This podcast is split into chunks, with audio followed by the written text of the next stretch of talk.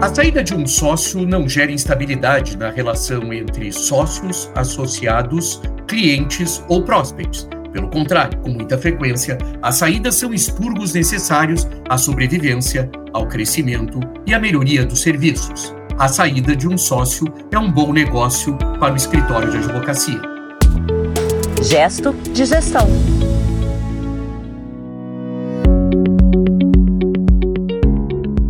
Olá, bem-vindo, bem-vinda. Esse é o Gesto de Gestão, é a terceira temporada, já a caminho da quarta temporada. Sim, sim, sim. Essa é a edição número 62, hashtag 62. E eu tenho o prazer de mais uma vez receber aqui os meus amigos André Porto Alegre, que é o camarada por trás deste podcast. André, tudo bem aí? Tudo, Lupe. Olá, Lupe. Olá, Daniele. Olá, ouvintes. E a mais nova contratada no Museu da Imagem e do Som de São Paulo, temos lá uma exposição chamada Serafino, sabia? É só assim, tem lá um pôster dela, assim, Serafino. É a nossa Dani. Dani, você tá bem, Danizita? Oi, Lupe. Oi, André. Começar assim, olha, ouvindo um podcast com esses elogios, já começa bem a semana, o dia, todo dia. Obrigada, e, Lupe. E, e, ele, né, Daniel, ele tá falando indo pra quarta temporada, quer dizer, ele tá terminando o ano já, né? Tá Não, eu já tô prevendo já o ano que vem, 2024. Gente, como vocês perceberam, hoje nosso áudio tá diferente minha culpa, né? Mais uma vez a gripe encostou aqui em mim. E, então estamos nas nossas casas gravando hoje diretamente dos nossos lares, mas isso não tira o brilho dos assuntos que André Porto Alegre traz pra gente. Aliás, André, entre viagens e tantas coisas, o que você traz para a gente hoje no Gesto de Gestão, meu amigo? Pois é, Lupe e Daniel, eu gostaria de atualizar a agenda. Né? No final do mês passado, eu tive a honra de participar da 27ª Jornada Internacional do Direito, que é um tradicional evento que acontece na cidade de Gramado, do Rio Grande do Sul, e que, como tudo no pós-pandemia, voltou à atividade normal. O tema esse ano foi Democracia e Valores Humanos e promoveu uma inédita paridade de gênero e de raça. Então, Lupe, a gente está falando do primeiro evento da advocacia brasileira onde havia uma paridade de gênero e de raça, ou seja, o mesmo número de homens advogados negros e brancos, o mesmo número de advogados, igual ao número de advogadas negras e brancas falando como palestrantes. Quer dizer, tivemos uma praticamente uma inédita e foi emocionante, Daniele Lupe, emocionante ver a animação da audiência diante do que era você ter mesas compostas com a paridade. Né? O ambiente inédito intensificou a ideia que já circula entre os operadores do direito de que sem diversidade, equidade e inclusão, o DEI, né? D-E-I, DEI, diversidade, equidade e inclusão, os escritórios serão irrelevantes. E o que é pior, eles podem acabar. Pelo menos essa é a opinião, Daniele, do advogado Fabiano Machado da Rosa, que nós dois conhecemos e que o Lupe também conhece, foi nosso protagonista aqui numa entrevista Sim. no 12 episódio. Já vai tempo, né, Lupe? Eu me lembro pois como é. se fosse hoje, quando a gente convidou o Fabiano, que era o curador científico da jornada, além de ser sócio fundador do PMR Advocacia. O Fabiano, quando nós entrevistamos, já começava essa jornada, né, Lupe? Eu me lembro muito bem que ele já estava nessa questão e ele consegue realizar, acho que é um sonho de todos nós, de ter um evento da advocacia e de eu ter participado, de ter a honra de ter participado de um evento da advocacia com paridade de gênero e de raça. Né? Nesse contexto que a premência nas ações afirmativas das bancas do Brasil está inserido, né? Quer dizer, a gente precisa cada vez mais dar atenção para isso e valorizar isso. Eu só queria trazer isso no começo aqui da nossa conversa, porque sei que tanto Daniele quanto Lupe e quanto os nossos ouvintes também eh, têm a real dimensão do que, que isso significa. Então, parabéns, Fabiano, parabéns para a 27ª jornada, e enquanto os meus companheiros de bancada estavam pelo MIS, aqui eh, em São Paulo, fazendo né, programações, né, o Museu da Imagem e do Som, nosso querido Museu da Imagem e do Som, eu estava acompanhando a 27 Jornada do Direito. Tá certo, André, você estava muito bem representado lá, a gente estava te representando lá no MIS também. Mas, André, agora, eh, voltando, eh, você sabe que é muito importante, eu adoro quando você traz esse tipo de assunto, e é verdade mesmo, esse alerta, né, que você trouxe aí para os nossos ouvintes, o mercado também se movimentou por causa de algumas declarações ali mais fortes também, não, não foi não? Sem dúvida nenhuma. O alerta ele vem de todos os lados, né? Alguns dias durante a entrega de um prêmio da Advocacia Nacional, uma advogada assalariada responsável pelo departamento jurídico de uma multinacional do varejo eletrônico. Quem me alertou sobre isso foi a própria Daniele, ela se lembra disso. Ela é que me alertou sobre isso, essa advogada, muito prestigiada, com uma ótima reputação, reclamou da mesmice dos escritórios de advocacia. Na ocasião, ela chegou a mencionar que há escritórios que mantêm em seus sites a foto de um advogado negro só para constar. Uma declaração que, sem dúvida nenhuma, forte, né? Uma declaração, não era uma denúncia, obviamente, mas uma declaração que se consegue até eventualmente verificar. Mas verdade ou não, o fato é que as lideranças da advocacia insistem em não se adaptarem e não adaptarem as suas estruturas de recrutamento à realidade econômica e à urgência social representadas pelas políticas do DEI, né, da diversidade, da equidade e da inclusão. Esse desleixo, eu vou chamar dessa maneira, se vocês me permitem, esse desleixo pode camuflar a incapacidade das sociedades de advogados em gerir recursos humanos então, acho muito interessante, porque as, as sociedades gostam de dizer, sob o ponto de vista da excelência, sob o ponto de vista da técnica. Nós já tivemos oportunidade aqui de conversar sobre o mito da excelência que existe na advocacia, de uma maneira um pouco geral, mas eu tô, estou trazendo uma questão de administração de negócios, e é que é a relevância dos recursos humanos e como nós temos que olhar para os recursos humanos com muita atenção, porque a essência do negócio da advocacia são os recursos humanos. Então, as políticas de diversidade, de equidade e de inclusão são relevantes nesse sentido. A 27ª Jornada Internacional do Direito demonstrou que não só é possível promover a paridade de gênero e de raça, como essa atitude representa um avanço nas condições de atendimento dos escritórios de advocacia às demandas cada vez mais complexas dos clientes. Então, é nesse sentido, é no sentido da economia que nós estamos falando. Eu não estou só falando também sob o ponto de vista da responsabilidade. Bom, primeiro do absurdo. Eh, uhum. Vamos começar assim, sob o ponto de vista do eventual absurdo de que 53% da população brasileira, no caso uh, dos negros, e 51% da população brasileira, no caso das mulheres, não estejam representadas em qualquer estrutura organizacional denominada sociedade de advogados. Então, vamos começar aí. Mas a gente sabe de todas as dificuldades. Mas não bastasse essa questão, a gente ainda tem uma questão que é uma questão econômica. E essa sim é interessante. Essa sim deveria motivar os escritórios a começarem a se adaptar a isso. Né? Os escritórios brasileiros necessitam demonstrar, para além do apuro técnico, tão valorizado pelos próprios, uma permanente preocupação com os aspectos da gestão das suas estruturas, algo que fica equivocadamente em segundo plano e é cada vez mais observado pelos contratantes dos serviços advocatícios. Nesse sentido, podem ser encontrados os verdadeiros diferenciais relevantes das bancas. Então, as bancas começam a ter efetivamente diferenciais relevantes. Lembra que até um episódio, André, a gente estava falando sobre isso, né, uma pauta relevante aqui, né, do gesto de gestão. A gente estava comentando e o André falou que se a gente não criar metas, essas inclusões muitas vezes não vão acontecer organicamente, por não serem muitas vezes prioridade, né, das pautas. Então, se não forem criadas metas para ter nos boards ou para ter, né, nas contratações, isso pode muitas vezes acabar não acontecendo. E um outro aspecto que o André, quando estava falando, fiquei pensando aqui, cada vez mais nessas pautas de SG, pensando nos reflexos jurídicos, de análise, vão estar sempre presentes. E eu fico pensando como que a gente vai tratar desses assuntos. Primeiro, se internamente dentro né, dos escritórios a gente não tem isso né, como uma política ou como uma prática do próprio escritório, e se a gente não tem a própria diversidade dentro do escritório, para que muitas vezes ajude a esses trabalhos ser desenvolvidos de forma mais verdadeiras, reais e que tenham mais aplicabilidade prática na vida das pessoas, justamente porque essa diversidade de profissionais vai trazer insights diferentes para os trabalhos.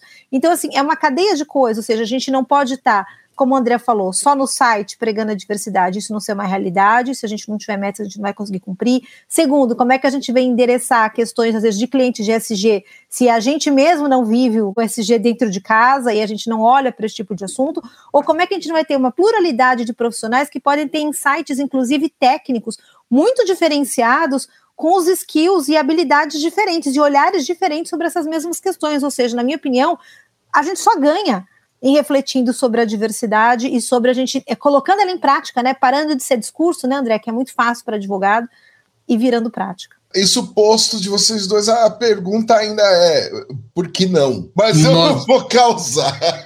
Nós não sabemos, Lupe. Agora, é. eu acho que a Dani coloca a primeira questão das metas, muito bem lembrado, a gente já tinha falado mesmo num gesto de gestão sobre isso.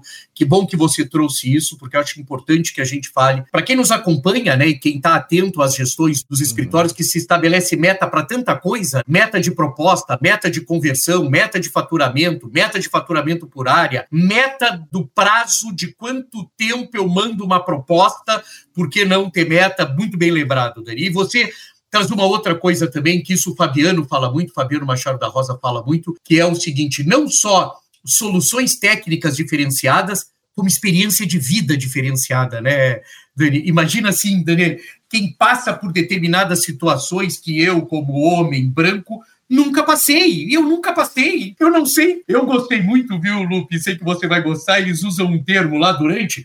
E veja bem, a jornada era técnica. Eu vi palestras assim de um apuro técnico, né? Além de estar tá o ministro Silvio Almeida, né? Dos recursos dos, dos, né? dos é direitos humanos, etc. Tive palestras, quer dizer, a, a, jornada era técnica, né? Mas em determinados momentos, como essa coisa da paridade sempre vinha, vinha uma coisa, Ludo, que você vai adorar, que, assim, é, e eu achei ótimo essa denominação, Daniele, que pessoas como eu, por exemplo, eu sou um aliado, eles falam, né? Não, André, você é um aliado, né? Mas é muito bonitinho eu ser aliado, né? Pelo menos ser um papel aí mínimo, né? É. Mas que eu me achei super importante por estar aliado, né? E sei que a Daniele, nessa questão, é uma aliada também. Então, assim, nós somos aliados dessa jornada pela inclusão. Acho que isso Fiquei super é. feliz, Daniele, de ser aliado, Lupi. Não, mas é fantástico. Você é mesmo, e de gênero é. também, André. É, e, você sabe disso assim, né? Muito. E até um papo que a gente estava tendo um pouquinho antes aqui, né? Da gente gravar, a gente estava falando do filme da Barbie, né?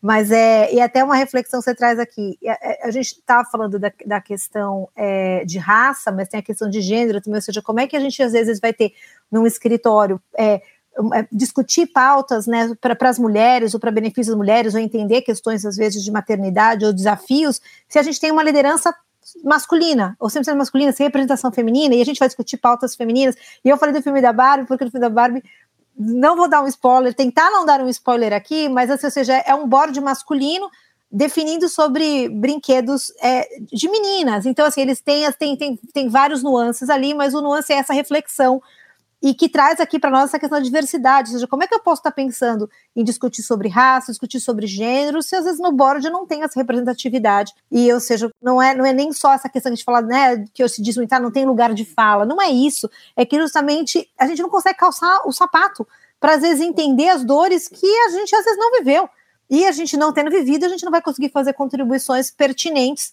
às vezes, para trazer soluções. Então, é, são reflexões extremamente importantes, necessárias e constantes, como você diz aqui no nosso gesto de gestão, né, André?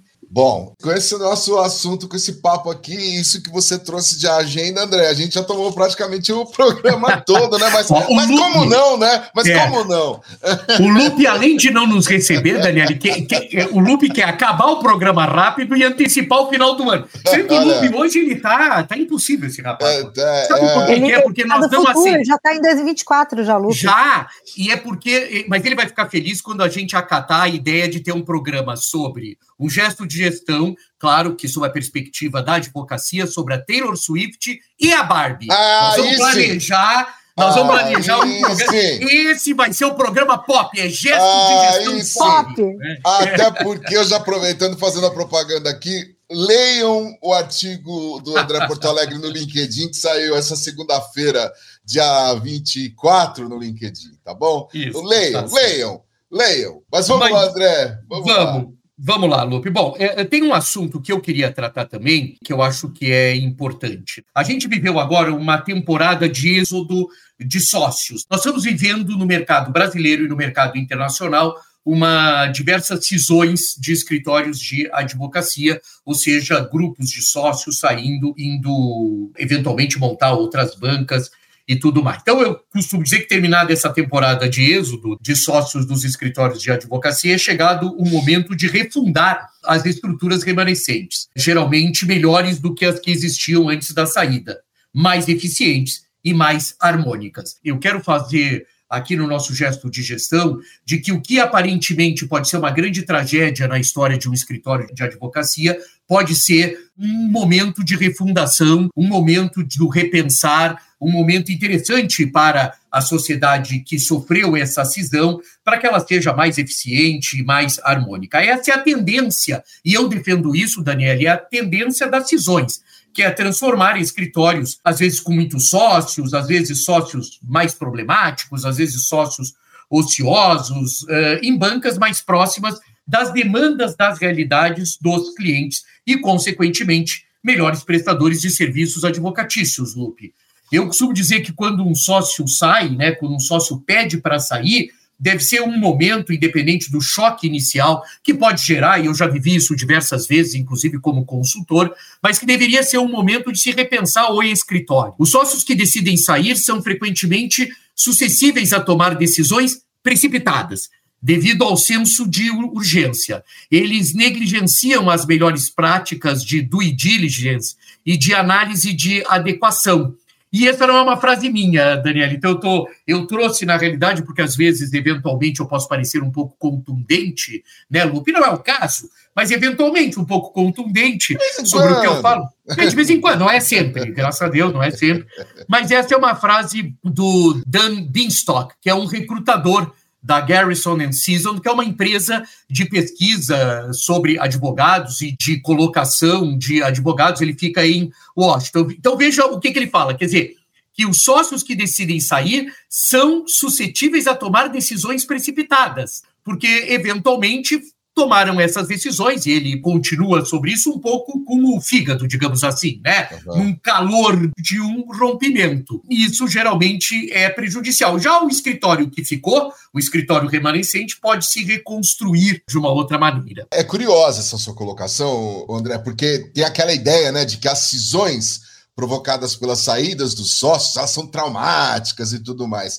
É, o que acontece no Brasil, André? O Brasil sempre mais suscetível a tudo isso. No mercado estadunidense, há uma percepção cada vez mais frequente sobre a incapacidade de sócios estabelecerem uma relação de corresponsabilidade sobre a performance do escritório e de que, ao menor sinal de contrariedade, que pode ser real ou imaginado, optam por abandonar o barco. Então, hoje está cada vez visto, tá, só que assim, uma coisa meio esquisita, as cisões, elas são vistas como baixa resistência a determinadas frustrações, reais ou imaginárias, né? Então, a gente vê que nas narrativas dos sócios que saem, sempre uma coisa, não, agora vai ser diferente. Como agora vai ser diferente? Era sócio até a semana passada, por que, que não podia ser diferente lá? O que que impedia? Então, nos Estados Unidos, há uma ideia mesmo de que se abandona o barco, e isso nunca é bem visto.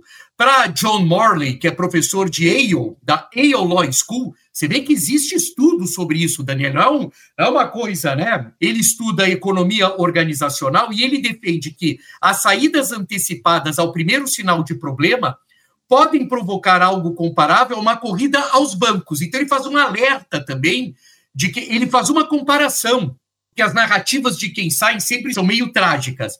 Só que a maioria dos clientes e dos associados, hoje nos Estados Unidos, não embarcam mais no que eles denominam uma aventura. E olha só, eles denominam uma aventura, Lupe, de uma startup. Então, olha que coisa curiosa, isso é muito curioso. Os advogados que abandonam o barco, tá certo? Que são tidos como quem abandona o barco, assumem o risco de uma aventura, assumem um risco de uma startup e isso hoje, pelos clientes, não é mais visto com bons olhos. E quem está falando não é André Porto Alegre, tá? Porque senão depois todo mundo reclama, né, Lupe? mandam correspondência, é, né? Manda correspondência, uma coisa antiga. Manda carta! Mandam carta! Manda mande carta. carta para o programa, né?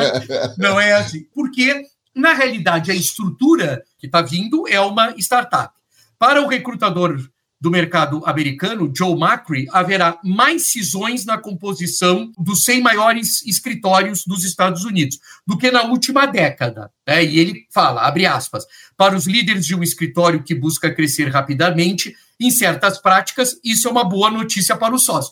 Olha é. que leitura completamente diferente. Como tem cisão, Daniele, alguns dizem assim, bom, então fica atento, porque se tem cisão, você pode contratar. Só que no mercado brasileiro, respondendo à tua pergunta, os que saem, eles querem montar os seus próprios escritórios e aí correm o risco de serem uma startup. Uma startup é uma aventura. Pode dar certo ou pode ou não. não dar, e os clientes não embarcam diretamente nisso. A natureza, Lupe, da profissão jurídica é que não há acordos restritivos, é óbvio. Os sócios são livres para sair a qualquer momento, desde que cumpram as disposições previstas em contrato. Quem faz esse alerta é a Leslie Corbin, que é uma advogada da Duane Morris, que ajudou na dissolução de diversos escritórios de advocacia. Então, ela é uma advogada estadunidense que trabalha com essa questão das cisões. E o que ela coloca é que, enfim, sempre vamos tentar respeitar aí o que está previsto. Né? Sabidamente, essa não é a prática do mercado brasileiro. Por aqui,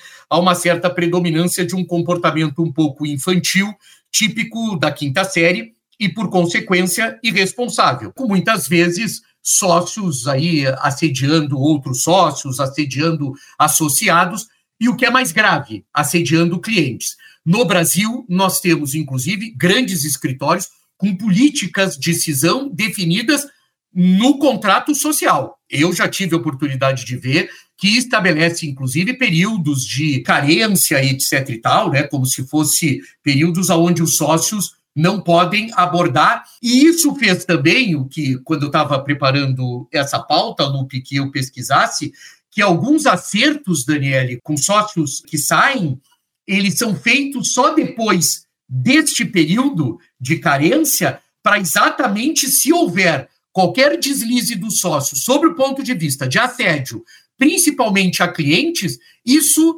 macula diretamente os haveres que existem, ou seja, os recebimentos. Então, já existe no mercado brasileiro, para evitar essa compulsão de quinta série, que muitos ex-sócios têm, de, né, porque não é restritivo. Então, se não é restritivo, é o que a Duane Morris fala. Vamos seguir o que está na regra da sociedade. E muitas das regras da sociedade determinam que existem carências a serem preenchidas. André, deixa a gente com umas frases boas na cabeça, né? Compulsão de quinta série. Eu adorei isso. eu estava lembrando, André, de um caso que eu li recentemente, que eu, eu falei, olha que pitoresco, né? Um, um caso que aconteceu, acho que no, na Carolina do Norte, estava é, num julgamento e um advogado de uma das partes, um advogado de um escritório bem grande, ele assediou um dos funcionários da juíza é, assediou assim, no sentido de oferecer um trabalho para ele no escritório. E a juíza ficou sabendo, e a juíza deu uma repreenda assim pública no advogado, falou que era um absurdo, como é que ele fazia né, um, um, assédio, um approach num funcionário dela, que estavam sob o julgamento, etc e tal, e aí deu uma penalidade para o escritório, o sócio do escritório baixou no, no, tribunal, pedindo desculpas em nome do né, o sócio, pedindo desculpas em nome do advogado que tinha feito aquilo, e falando, e daí o advogado falou que aquilo era usual, que aquilo era uma prática, ela parou o julgamento, pegou uns dias, ligou para vários outros juízes, voltou na audiência e falou: olha, liguei para vários juízes, isso não é uma prática, isso não acontece nos outros tribunais, e o que aconteceu aqui é inadmissível. Esse advogado e esse escritório quis parar o julgamento, que acho bom, agora vamos perder o caso, né? Depois desse BO, a gente perdeu o caso. Quiseram cancelar o julgamento, ela falou: não, isso não vai comprometer o nosso julgamento, nem o júri. O caso vai continuar, mas esse advogado ele vai ter que mandar um e-mail. Daí olha a penalidade que ela deu, por isso que eu lembrei. E aí uma penalidade meio quinta série. Ela falou assim: você vai mandar um e-mail para todos os advogados do seu escritório, que é uma das maiores bancas americanas, com cópia para mim e para o advogado de defesa, seu opositor, pedindo desculpas e falando que essa prática de assédio que você fez num funcionário da outra parte ou do judiciário, ela é impraticável e ela fere a ética da advocacia. E se eu não receber o e-mail, vocês vão ter uma multa pecuniária. Essa foi a penalidade que ela deu, ele mandar o um e-mail. Eu dei risada, eu falei, fiquei imaginando é esse bom. BO Imagina esse BO do assédio e ela e no final o artigo termina falando do aspecto da ética da profissão jurídica, que eu acho que é um pouco de um gancho que você trouxe aqui nessa reflexão. Não, muito bom. E já que o Lupe gostou das compulsões de quinta série, para compulsões para compulsões de quinta série, nada melhor do que penalidades de quinta série, né? Exatamente. Pois é. Isso. Eu Manda tenho uma aqui. Eu tenho uma aqui. É, de, de, de castigo. Você vai escrever, até escrever aqui. 500 vezes, hein? Os estadunidenses astutos estão estudando as estatísticas dos estados, tá? Até o final do gesto de inovação da Dani, eu quero esse, eu quero esse castigo. Aqui. Ele vai ter que repetir essa frase dez vezes sem errar. É, é. Vamos, vamos lá, vamos lá, Dani, para o gesto de inovação aqui no gesto de gestão. Olá, bem-vindo ao gesto de inovação. No episódio de hoje, vamos falar sobre a influência do TikTok na advocacia. No mundo atual, onde a tecnologia e as redes sociais dominam, o TikTok se tornou muito mais do que uma plataforma de danças. Ela evoluiu para uma comunidade virtual, onde é possível encontrar comunidades, envolver o público, criar conteúdos e muitas outras coisas. No entanto, essa evolução trouxe desafios para os profissionais de diferentes áreas, incluindo a advocacia. Uma nova geração de advogados, muitos deles pertencentes à geração Z, são usuários ativos do TikTok e muitas vezes influenciadores. Agora, ao ingressar no mundo profissional, eles se deparam com o conservadorismo tradicional da advocacia. Esses jovens advogados estão enfrentando dificuldades em seus escritórios devido às suas parcerias patrocinadas, que nada têm a ver com o universo da advocacia. Em um vídeo postado no TikTok para mais de 271 mil seguidores, um advogado revelou suas dificuldades com o escritório de advocacia em que trabalha devido às suas parcerias patrocinadas. Por outro lado, os chamados Big Laws, que são os grandes escritórios de advocacia, alegam que os advogados estão violando as políticas internas ao realizarem trabalhos paralelos que podem conflitar com o exercício da profissão. Alguns escritórios, como o americano Simpson Thatcher, proíbem explicitamente que os funcionários sejam pagos para promover produtos ou marcas com o intuito de evitar conflitos de interesse com clientes atuais ou futuros. Outros escritórios, como Fox Rothschild, não desencorajam o uso de mídias sociais, mas eles submetem qualquer defesa de marca ou patrocínios à oportunidade de uma revisão formal de conflitos realizada pelos seus próprios conselheiros jurídicos. Apesar dessas restrições e desafios, existem casos de advogados que conseguiram estabelecer conexões para o ambiente profissional por meio de TikTok.